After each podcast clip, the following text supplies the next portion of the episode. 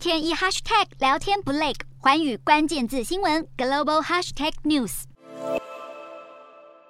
大人小孩跟镜头挥挥手，一家人终于能顺利回家。这些滞留在海南三亚的一百多位首批旅客，结束了这趟被病毒搅局的旅行。但当地的疫情才正处在快速进展期。中国十号新增将近两千例本土个案，其中海南就占了一千三百多例。卫健委从十九个省市调派了一万多名医疗卫生人力支援海南，把当地的核酸检测量能调高到每天两百多万管。有外国民众经过上海长时间封城后，前往三亚度假放松心情，没想到病毒也如影随形。坏消息还不止于海南，当局宣告新冠疫情在新疆、内蒙古还有广东等地都处在快速发展阶段。浙江义乌还要从十一号凌晨起静默管制三天，市区街道基本没有车辆人员活动。与此同时，中国疾控中心表示，华南出现了 A 型 H3N2 流感病毒的流行高峰。再来还有狼牙病毒，已经在山东跟河南等地出现至少三十五名感染患者。虽然目前没有证据证明狼牙病毒会人传人，但中国在今年秋冬的各式病毒传播风险已经偏高。